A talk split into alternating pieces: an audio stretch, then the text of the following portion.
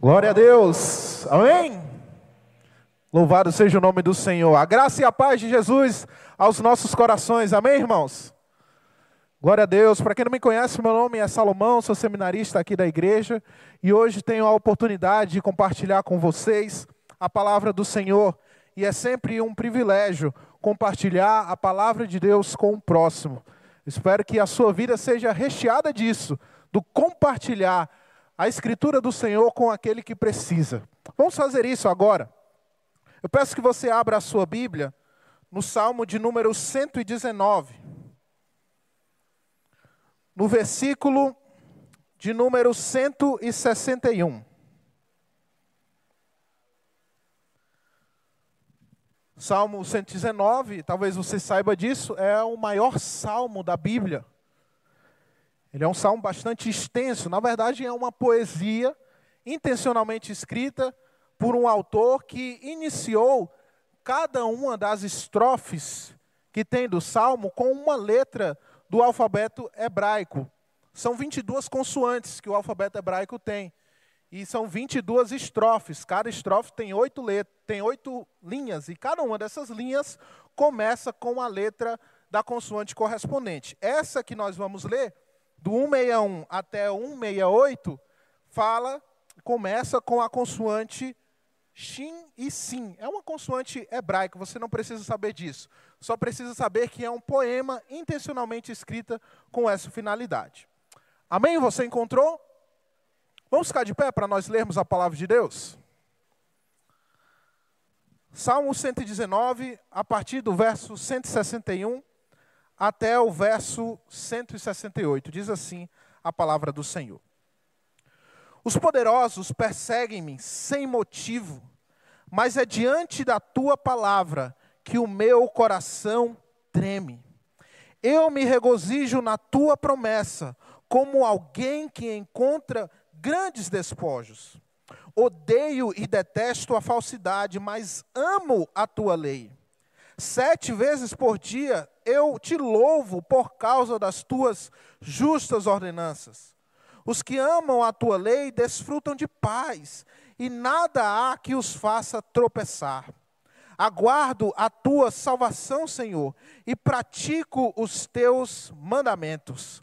Obedeço aos teus testemunhos, amo-os infinitamente.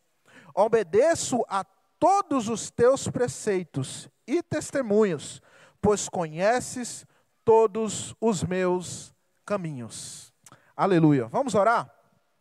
Deus querido, essa é a tua palavra, Pai, e nós te louvamos pelo poderoso privilégio de estarmos aqui no meio da nossa semana, no início da nossa semana, parando para ler e refletir a respeito dela. Rogamos que o Senhor nos perdoe os pecados e os erros, e em nome de Cristo, nos faça entender a palavra que aqui está escrita. Mais do que isso, Pai, nós te pedimos que ao sair por essas portas, possamos, por força do Espírito Santo, colocar em prática aquilo que aprendemos, para a glória do teu nome. Amém. Amém. Glória a Deus. Podemos nos sentar. Queridos, hoje a minha intenção aqui com vocês é conversar um pouco sobre o amor a Deus através do amor à Sua palavra. E para falar com, de amor a Deus e de amor à palavra do Senhor, eu gostaria de começar falando sobre amor em si. Se tem uma coisa que está sendo muito deturpada hoje em dia, é a própria palavra amor. Eu não sei se você já percebeu isso. Mas o significado de amor, tanto o significado lá, do dicionário mesmo, quanto o significado mais profundo na nossa vivência, na nossa vida, e o significado bíblico, eles têm sido ultimamente atacados por diversas razões. Então, hoje, amor, por exemplo, está muito relacionado a uma coisa abstrata e permissiva. Destaquei essas duas coisas que eu percebo que está acontecendo hoje. Muitas vezes nós vemos por aí que amor é o quê? permitir. Se você está permitindo, você está amando. Se você está, por acaso, restringindo, aí não, aí você não está amando. Então, o amor hoje em dia está muito associado à permissividade. E também a algo abstrato. Se você define o que é amor, coloca lá no dicionário, ah, é uma relação assim, assim, assado. Não, isso aí é antiquado. Amor é algo abstrato, pode ser uma coisa aqui, outra coisa acolá. Vai depender da situação, do contexto. Amor não é algo concreto. É o que tem se falado. Mas, na verdade, o que nós aprendemos, o que nós fomos ensinados, tanto biblicamente falando, como se nós olharmos para a definição mesmo, é que amor é ao contrário disso algo concreto e algo que restringe em muitas ocasiões. Ao contrário do que é pregado, do que é propagado, o amor é sim algo que é concreto. Ele não é algo abstrato que você não sabe o que é, não sabe definir. Ele tem definições e ele concretamente se transforma em ações. Deixa eu citar um exemplo para você é, melhorar a compreensão do que eu estou falando. Por exemplo, a mãe que ama o filho, ela vai lá e concretamente ela faz alguma coisa. E uma coisa que tem a ver com restrição, por exemplo. A mãe que ama o bebê, ela vai lá e o protege de pegar em uma tomada, mesmo que ele queira, que ele ache interessante. Por quê? Porque aquilo vai causar-lhe mal, aquilo pode tirar a sua vida. Então, o amor da mãe concretamente se transforma em uma atitude, e uma atitude de restrição. O pai também, por exemplo, se nós pensarmos aqui num filho adolescente, também o restringe, talvez, de ir a determinados lugares. Que o filho quer ir, está empolgado para ir, que a turma toda vai. E ele vai lá e não deixa, restringe. É uma atitude concreta que expressa o seu amor, porque talvez aquele lugar não seja apropriado e adequado para o seu filho. Então veja como, na prática, no amor que nós de fato vivenciamos, o amor de uma mãe pelo filho, de um pai pelo filho, de um esposo por uma esposa e outras relações de amor, nós vemos que o amor é algo concreto, algo que se traduz em uma ação e algo que também é, restringe em muitas ocasiões. E por que, que eu estou relembrando essa prática, relembrando essa definição que muitas vezes nós vemos hoje é, ser esquecida na sociedade. Porque eu, como falei para vocês, vou tratar hoje do assunto do amor à palavra de Deus, do amor a Deus através deste amor à sua palavra. E cá para nós, queridos, todos sabemos, a Bíblia é um livro que tem definições, coisas concretas. Então faz sentido a gente falar de amor à palavra, faz sentido, porque ela tem definições, atitudes concretas. E é isso que nós vamos, inclusive, ver hoje. Também a Bíblia é um livro que, embora fale sobre muita coisa a respeito da graça, é um livro que, pela graça, nos fala de muita coisa que nós devemos ser restringidos. Então, faz sentido também falar sobre amor à palavra, pensando nesse tópico da restrição, porque a Bíblia é um livro que traz algumas restrições que são necessárias para a pessoa que é amada, para mim e para você. Então, com isso em mente, eu queria olhar para esses versos que nós lemos do Salmo 119, dessa poesia, que eu inclusive recomendo que você leia depois toda em casa, porque é muito bela. Nós vamos olhar para este salmo, então, e ver algumas características daquele que ama a palavra de Deus. Porque eu não sei se você percebeu, mas é algo que o salmista faz aqui, que ele deixa claro. Ele ama a palavra de Deus. E como nós podemos ser como este salmista? Quais são as características que nós poderíamos ter, que nós devemos ter para amar a palavra de Deus? O que ama a palavra de Deus desfruta de quê? É sobre isso que nós vamos falar hoje.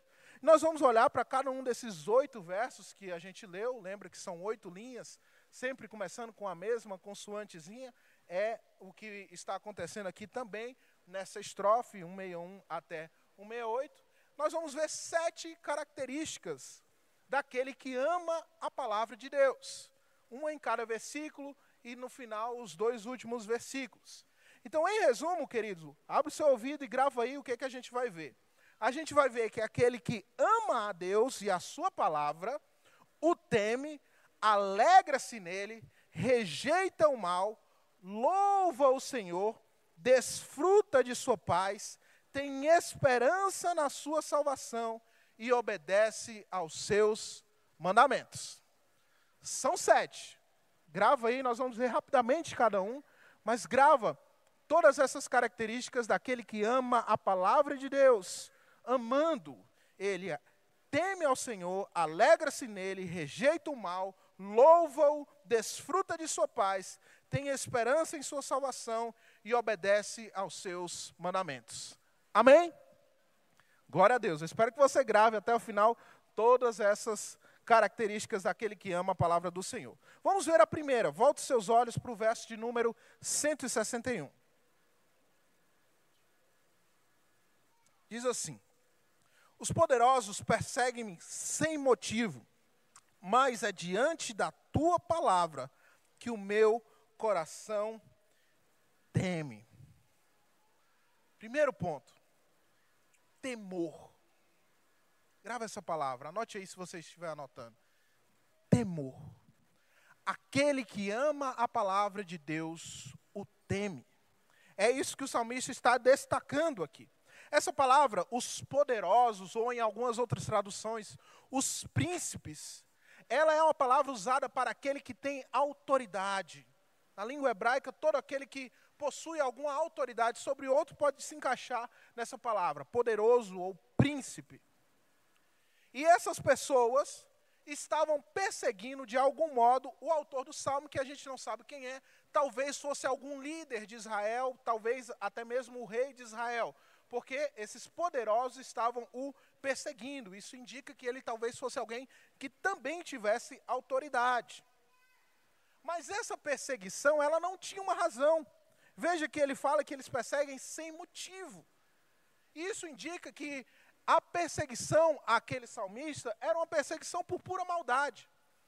Os poderosos, gente grande, gente de autoridade, o perseguia, porque talvez ele também fosse alguém de autoridade, mas sem motivo nenhum, por pura maldade, pelo simples fato dele ser quem ele era. Era uma perseguição gratuita. Mas veja bem que o salmista, ele não teme o mal dessas pessoas. Veja, pessoas poderosas, pessoas que o perseguiam gratuitamente, ou seja, queriam fazer o mal com ele. Não é a estes que o salmista teme. Quem é que ele teme? Ele deixa claro.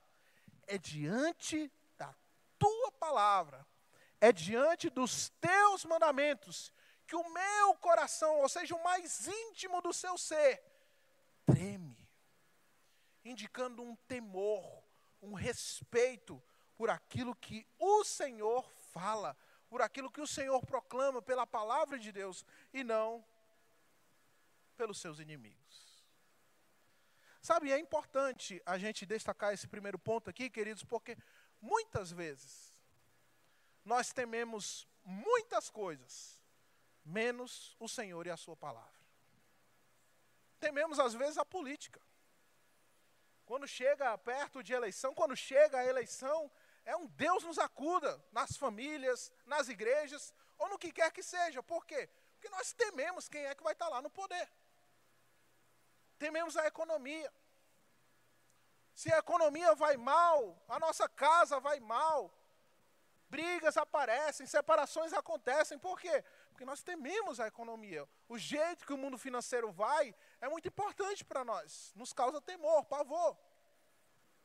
E tantas outras coisas. Às vezes nós tememos a doença. E se tudo está bem com a nossa saúde, ok. Agora, se nós estamos passando por alguma dificuldade, se nós estamos tendo alguma questão de saúde a enfrentar, nós ficamos temerosos. Talvez esses sejam os poderosos da nossa vida, os príncipes que nos causam temor, que nos perseguem, que nos trazem maldade. E nós os tememos. Mas veja que aquele que ama a palavra do Senhor não deveria ser assim, mas ser como o salmista. Embora ele seja perseguido, embora ele veja os poderosos vindo contra ele, ele treme mesmo, é diante da palavra de Deus é diante dos mandamentos do Senhor, é diante daquilo que o Senhor nos comunica.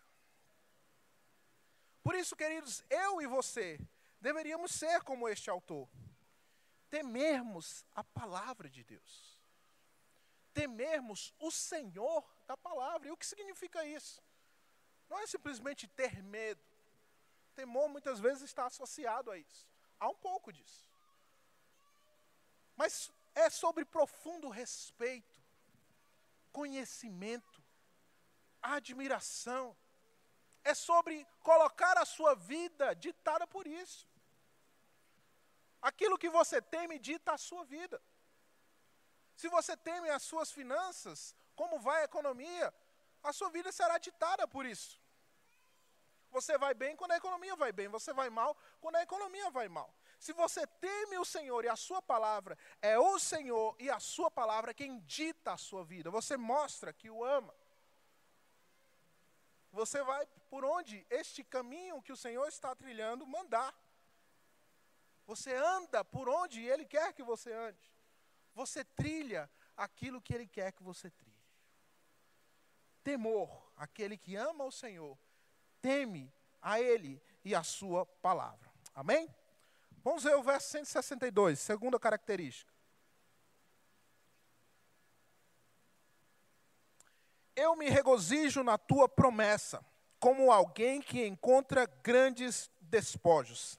Segunda característica, alegria. Aquele que ama ao Senhor se alegra nele. Veja que o salmista deixa isso claro. Ele diz que se regozija na promessa. Muitas vezes nós vamos ver neste salmo a lei do Senhor, a palavra de Deus, com outro nome. Aqui, promessa. E vários outros nomes que são usados, escrituras, lei, para descrever a palavra do Senhor. É nesta lei do Senhor, na palavra de Deus, que o salmista se regozija. E a palavra regozijar tem a ver com, a, tem a ver com uma alegria profunda. É muito mais do que uma alegria superficial. É uma alegria contagiante, é uma alegria perene que inunda o ser do salmista. Ele diz que é uma alegria como aquele que encontra grandes despojos. O que é isso? Geralmente, quando se findava uma guerra, não havia alegria somente porque um exército venceu o outro. A alegria do outro exército, do exército vencedor, era geralmente também quando encontrava-se entre os pertences lá do exército perdedor diversas coisas que eles poderiam levar para eles: ouro, prata, outras armas, escudos, eram os despojos de guerra. E o salmista está dizendo: Olha, a minha alegria é tanto na tua palavra, é como se um exército ganhador encontrasse grandes despojos, muitos despojos. É assim a minha alegria no Senhor, reforçando a ideia de uma alegria perene, de uma alegria contagiante, de uma alegria que inundava o seu ser. E sabe, querido, aquele que ama a palavra de Deus, e se queremos ser estes que expressam um amor ao Senhor, pelo amor à Sua palavra, nós devemos ter esta alegria. Nós devemos nos alegrar no Senhor. Nos alegrar na Sua palavra na sua promessa. Talvez nós possamos refletir as mesmas coisas do ponto 1. Um. Em onde está a nossa alegria? Será que está na política? Será que está na economia? Será que está na minha saúde? Veja, existem coisas que nós nos alegramos que são realmente más. Não deveria ser fruto da nossa alegria. Mas existem coisas boas que determinam a nossa alegria, que também não deveriam determinar. Às vezes é como vai o bem-estar na nossa família. É uma coisa ótima. O nosso desejo é que seja alegria perene. Mas aí, se nós estamos mal, se a nossa casa está em briga, em discussão, a nossa alegria acabou. Não há outra fonte de alegria para a gente. Veja, queridos, como é frágil colocar a nossa alegria naquilo que não é seguro, naquilo que não é concreto, como a lei do Senhor, como a Sua palavra. Onde está a sua alegria? Onde você tem posto a sua alegria? Em coisas ruins? Em coisas boas? Ou na lei do Senhor? Na Sua palavra? Ou no próprio Deus? Devemos nos alegrar no Senhor. Aquele que ama a Ele e ama a Sua palavra tem alegria, alegria perene, que dura, alegria grandiosa, como aquele que encontra grandes despojos, como aquele que encontra ouro, prata, armas de defesa. Aquele que ama ao Senhor, alegra-se nele. Amém? Em terceiro lugar, Vamos ver o verso de número 163. Odeio e detesto a falsidade, mas amo a tua lei. Terceiro ponto, rejeição. Aquele que ama o Senhor rejeita o mal. Aqui o salmista destaca uma face do mal. Ele diz que odeia e detesta a falsidade. Em algumas traduções diz que é a mentira. E veja que ele faz esta oposição entre mentira e verdade, entre odiar e amar. Ele odeia e detesta. Veja que ele está reforçando, usando duas palavras para dar a ideia de realmente oposição, rejeição, aquilo que vem em seguida. E o que é? A mentira. E com mentira, ele quer dizer aquilo que é fora da palavra do Senhor. Como é que a gente sabe disso? Porque depois ele diz que ama a palavra, que é então a verdade para o salmista. Ele faz essa oposição. Odeio mentira, amo palavra ou verdade. Veja que a ideia que ele quer passar aqui é de forte rejeição aquilo que é contrário à palavra e de forte amor aquilo que ela ensina. Outras traduções dizem até mesmo que ele abomina esta maldade, abomina essa mentira, aquilo que é contrário à palavra do Senhor, enquanto ele ardentemente ama aquilo que essa palavra lhe traz, a sua promessa, a lei de Deus, as suas ordenanças, as suas restrições. Aquilo que é positivamente dito pelo Senhor, vá lá e faça, e aquilo que é negativamente dito pelo Senhor, se abstenha de fazer. Sabe, se nós queremos ser estes que amamos a palavra do Senhor, amamos a Ele através do amor concreto à Sua palavra, nós precisamos ser alguém que rejeita o mal que rejeita a mentira e abraça a verdade. Aí talvez você diga, mas é claro que eu rejeito a mentira. Quem é aqui que vai amar a mentira? Quem é aqui que vai amar a falsidade? Quem é aqui que vai se agarrar naquilo que não é verdadeiro? É claro que todos nós fazemos isso. Talvez a gente vacile aqui e ali. Mas nós nos amamos, não, não amamos a mentira e odiamos a verdade. Atenção. Veja o que o autor definiu como mentira e verdade: palavra e aquilo que é contrário à palavra. E queridos, muitas vezes temos que admitir, nós amamos aquilo que é expressamente contrário à palavra de Deus. A gente dá um jeito de encaixar, de tirar isso da Bíblia, de fazer um malabarismo para aquilo não chegar aos nossos ouvidos de só ouvir aquilo que nos agrada e de rejeitar as partes que não nos são queridas. Por quê? Porque nós amamos a maldade, amamos a, aquilo que é contrário à palavra do Senhor, a mentira. E muitas vezes odiamos aquilo que expressamente a palavra de Deus diz, em claro e bom som. Por quê? Porque estamos odiando a verdade, a palavra do Senhor. Então preste atenção, queridos. Se você ama ao Senhor e quer concretamente expressar o seu amor através do amor à palavra de Deus, você deve ser alguém que rejeita o mal para a glória do Senhor. Amém? Em quarto lugar, vamos ler o verso de número 164. Diz assim: Sete vezes por dia eu te louvo por causa das tuas ordenanças. Mais uma vez aqui a palavra de Deus aparecendo com outro nome: ordenanças. Veja que o salmista está falando agora de uma quarta característica que é o louvor. Aquele que ama a palavra de Deus, o louva por causa de sua palavra. E note que o salmista dá um número determinado, isso é interessante. Sete vezes por dia ele o louva. Ah, quer dizer que a gente vai ter que louvar o Senhor? Então, por sete momentos do nosso dia, não é isso.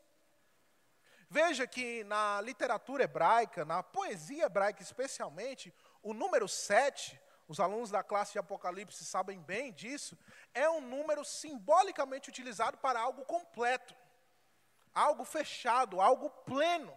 Tudo que tem sete no meio é um ciclo que não, que não precisa de acréscimos, que está fechado, é perfeito. E por isso que ele diz que o louva sete dias, ou sete vezes no dia. Não porque necessariamente ele louva o Senhor durante sete momentos, mas porque o seu dia em plenitude contém um louvor, é para a glória do Senhor. Ele louva a Deus, e note bem que o louvor a Ele, a este Deus, ele tem um motivo. Por que, que o salmista louva a Deus? Porque as ordenanças do Senhor são justas. Eu te louvo por causa das tuas justas ordenanças. O salmista não põe em xeque a palavra de Deus. Ele não se pergunta se é assim mesmo. Ele não faz malabarismo para se livrar de coisas que, por acaso, ferem o seu coração, ferem o seu ego. Não. Ele demonstra que ama a palavra do Senhor e ainda reforça o motivo por que ele ama. Porque as ordenanças do Senhor são justas elas são corretas, elas são retas diante do próprio Deus, dele mesmo, e diante dos homens. Sabe, meus irmãos, muitas vezes a gente questiona a autoridade, a veracidade, a justiça das ordenanças da palavra do Senhor. Nós estamos mais preocupados em encontrar uma saída para aquilo que está na Bíblia e nós não gostamos, do que em louvar ao Senhor por causa daquilo. Mas o que nós deveríamos fazer, queridos, é reconhecer a justiça dos mandamentos de Deus e louvá-lo por conta disso. Faça uma reflexão. Pense no seu dia. Vamos levar aqui ao pé da letra, tá? Lembre-se que não é a pé da letra, fica ainda mais difícil. Mas vamos levar ao pé da letra. Será que nós teríamos sete momentos em que nós poderemos louvar ao Senhor no nosso dia, na nossa correria diária? Ou será que está difícil até achar um momento? Na grande maioria dos resultados, das respostas, na verdade, nós ouviríamos que está difícil até mesmo achar um momento. Essa é a minha realidade também. Está difícil até achar um momento para o louvor ao Senhor. Mas veja que aqui não são sete momentos, como eu disse, mas um dia inteiro de louvor ao Senhor, é um número pleno. Será que em nosso dia nós louvamos ao Senhor? Será que nosso dia é para o louvor da glória de nosso Deus? Se queremos ser alguém que concretamente ama o Senhor, cumprindo as suas justas ordenanças, deveríamos louvá-lo e louvá-lo porque ele é justo e as suas justas ordenanças são expressas na sua justa palavra. Em quinto lugar, vamos ler o verso de número 165. Os que amam a tua lei desfrutam paz, e nada há que os faça tropeçar.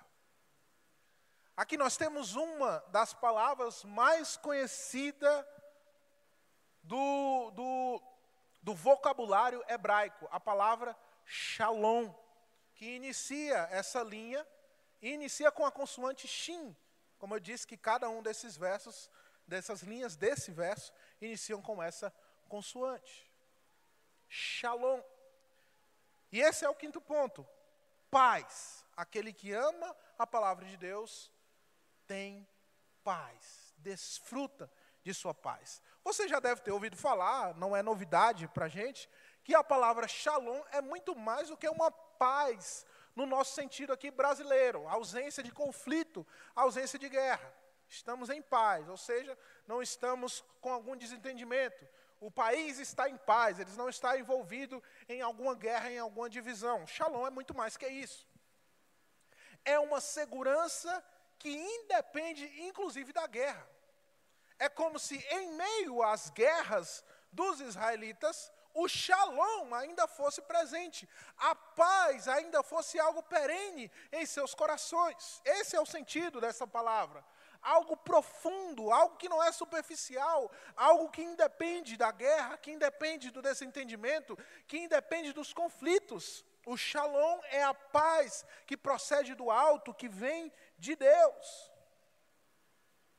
E o salmista mostra aqui que aquele que ama a lei de Deus, a sua palavra, desfruta deste shalom, desta paz perene que independe das circunstâncias que nós vivenciamos em nossa vida. Ah, querido, como nós precisamos dessa paz. Como nós precisamos desta profunda paz invadindo o nosso ser. Muitas vezes a nossa paz depende de coisas tão fúteis. Muitas vezes nós ficamos em guerra com outras pessoas por coisas tão superficiais. Muitas vezes as circunstâncias, por mais fáceis que sejam, nos roubam a paz. Muitas vezes elas nos fazem tropeçar. Essa expressão aqui, não há nada que os faça tropeçar, tropeçar tem referência lá ao livro de Levíticos, quando há uma lei que diz que não se pode colocar uma pedra na frente de um cego para que ele não tropece, a chamada pedra de tropeço. Você já deve ter ouvido essa expressão. E o salmista diz aqui: olha, não há pedra nenhuma que seja colocada diante de nós que possa nos ser um tropeço quando nós desfrutamos desta paz. E queridos, quantas vezes nós tropeçamos por coisas tão bobas? Quantas vezes basta uma pedrinha no meio de nosso caminho para que nós venhamos a topar, a cair, a duvidar do Senhor, a sair de Sua igreja, a deixar-nos de nos congregar? Quantas coisas são simples que nos fazem preferir qualquer outra coisa ao Senhor, à Sua palavra, à Sua igreja, aos Seus mandamentos? Quantas coisas facilmente nos fazem tropeçar porque não temos paz. Mas devíamos, queridos, se amamos ao Senhor, ir em busca dessa paz. Se amamos ao Senhor e desfrutamos da Sua lei, e amamos o Seu mandamento, deveríamos desfrutar desta paz, porque aqueles que amam o Senhor aqueles que amam a sua lei, aqueles que amam os seus mandamentos, desfrutam de paz, e paz profunda, paz perene, paz que independe das circunstâncias, mas vem do alto e aquece e acalma, sossega o nosso coração. Em sexto lugar, vamos ler o verso de número 166. aguardo a tua salvação, Senhor, e pratico os teus mandamentos. Aguardo a tua salvação e pratico os teus mandamentos. Sexto lugar, esperança. Aquele que teme o Senhor, que ama a sua palavra e o ama concretamente através desta lei, tem esperança. Isso é expresso pela palavra aguardo. Em outras traduções, a palavra é espero que vem dessa mesma raiz, a raiz da palavra esperança. E é interessante que essa palavra aqui é a mesma utilizada para aquele que, por acaso, guarda, espera em um local. E espera no sentido de que está vigiando, aquele que aguarda, que está ali no local é, é, de vigia. Este que espera, que aguarda, que observa, que guarda, é aquele que desfruta então da salvação do Senhor. E veja que o salmista está fazendo uma associação de que enquanto ele tem esperança na salvação que Deus vai o entregar, ele está obedecendo, praticando os mandamentos do Senhor. Ele diz: Eu aguardo a tua salvação e pratico os teus mandamentos. É uma coisa que está ligado com a outra. E veja que por salvação, o salmista não está falando aqui somente da salvação final e completa do Senhor, mas ele está recordando salvações em momentos difíceis da sua vida. É o Senhor quem o resgatava, quem vinha em seu socorro, em qualquer que fosse a tribulação pela qual ele passasse. Por isso ele esperava nesse Senhor, ele tinha esperança que Deus o poderia salvar, qualquer que fosse a provação, e finalmente, quando chegasse o dia, o salvar eternamente. E como ele fazia isso? Obedecendo, praticando os mandamentos de Deus. Sabe, querido, se tem uma coisa que nós precisamos nessa vida, é esperança, é não é verdade? Porque a vida é uma constante desmotivadora da nossa fé. É ou não é verdade? Sejamos honestos. Nós pensamos em dias melhores e os dias parecem se tornar piores. Nós cremos que algo positivo há de acontecer e coisas, enxurradas de coisas negativas às vezes acontecem. Muitas vezes o nosso dia, a nossa vida, de tempos em tempos, é essa constante desmotivadora na nossa fé. Porque nos falta esperança. Mas, querido, veja, siga o conselho do salmista. Cumpra os mandamentos do Senhor, agarre a sua lei, ame-a infinitamente e desfrute da esperança que só esta palavra lhe pode trazer.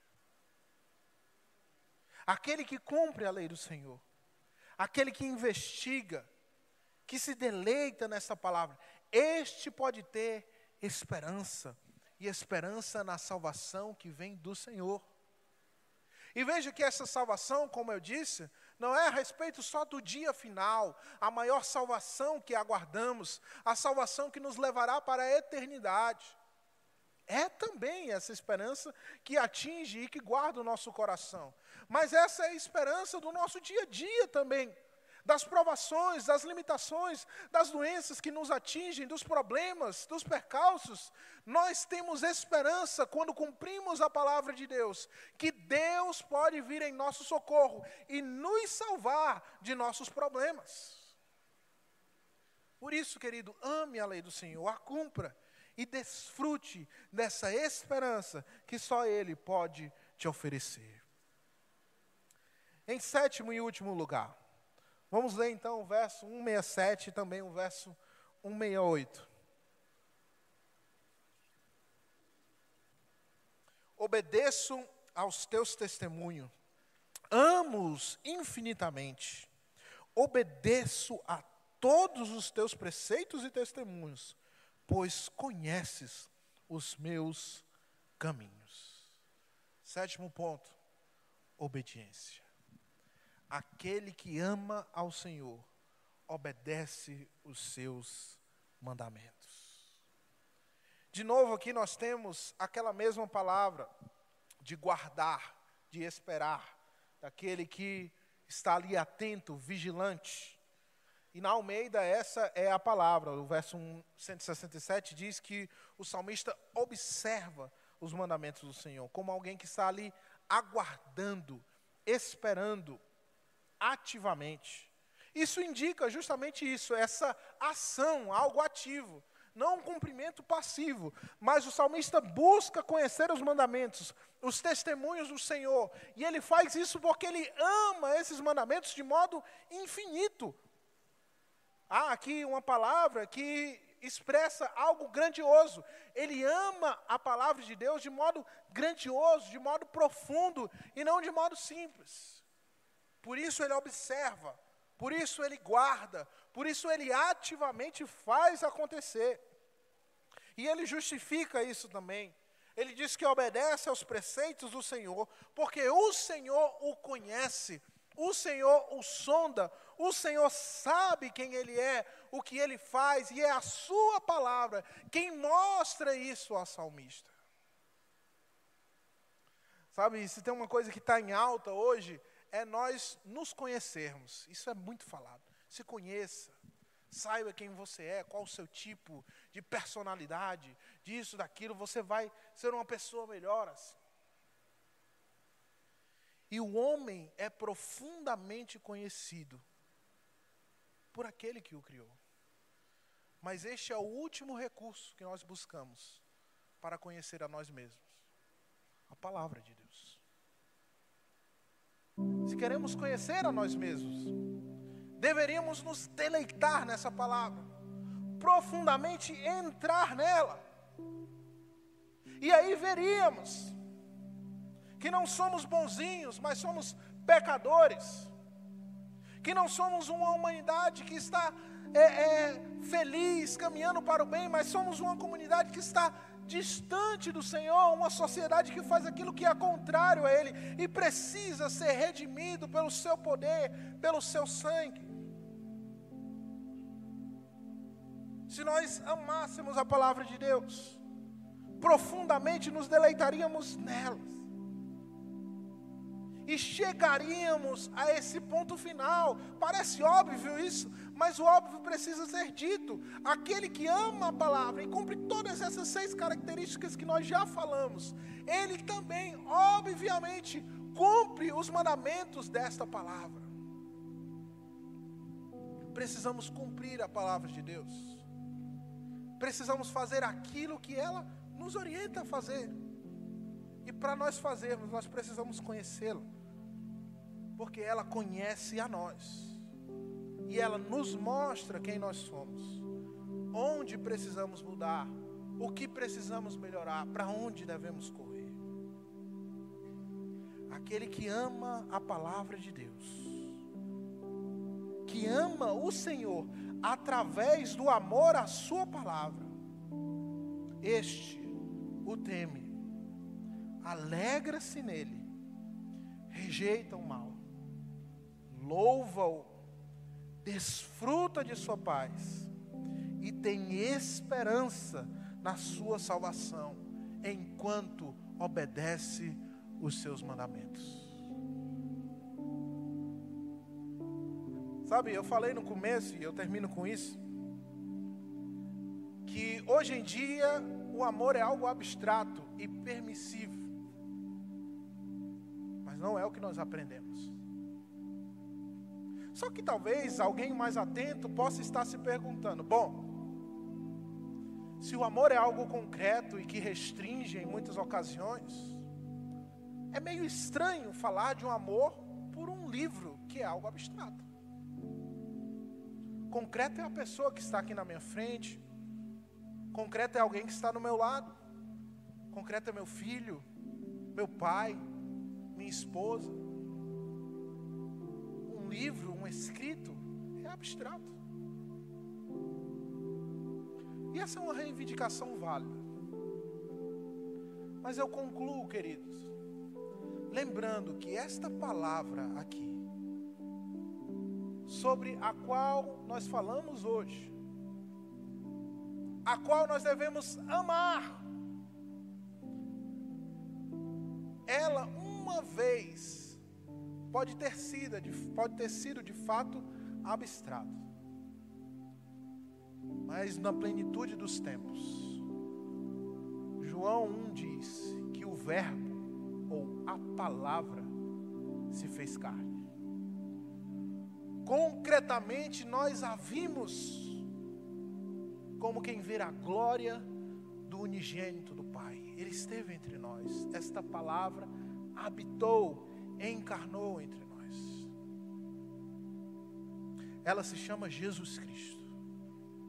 E nós vimos a sua glória quando esta palavra nasceu humildemente de uma virgem, deixando toda a sua glória celestial. Nós vimos a sua glória quando ele curou e fez milagres, transformou vidas. Nós vimos a sua glória quando aquele que não tem pecados se fez pecado, maldição em nosso favor, pendurando-se num madeiro, entregando o seu sangue e a sua carne para a nossa salvação. Nós vimos a glória desta palavra quando este Cristo ressuscitou dentre os mortos ao terceiro dia. Levantou-se e depois de um tempo foi assunto aos céus, de onde está assentado à direita do Pai, de onde virá para julgar vivos e mortos.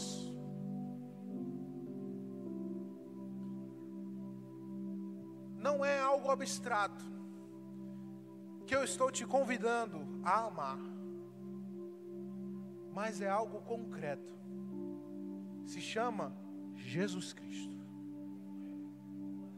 Ame a Jesus e expresse isso concretamente através do amor às suas justas ordenanças, a palavra que ele nos deixou. Faça isso para a glória de seu nome. Amém. Glória a Deus.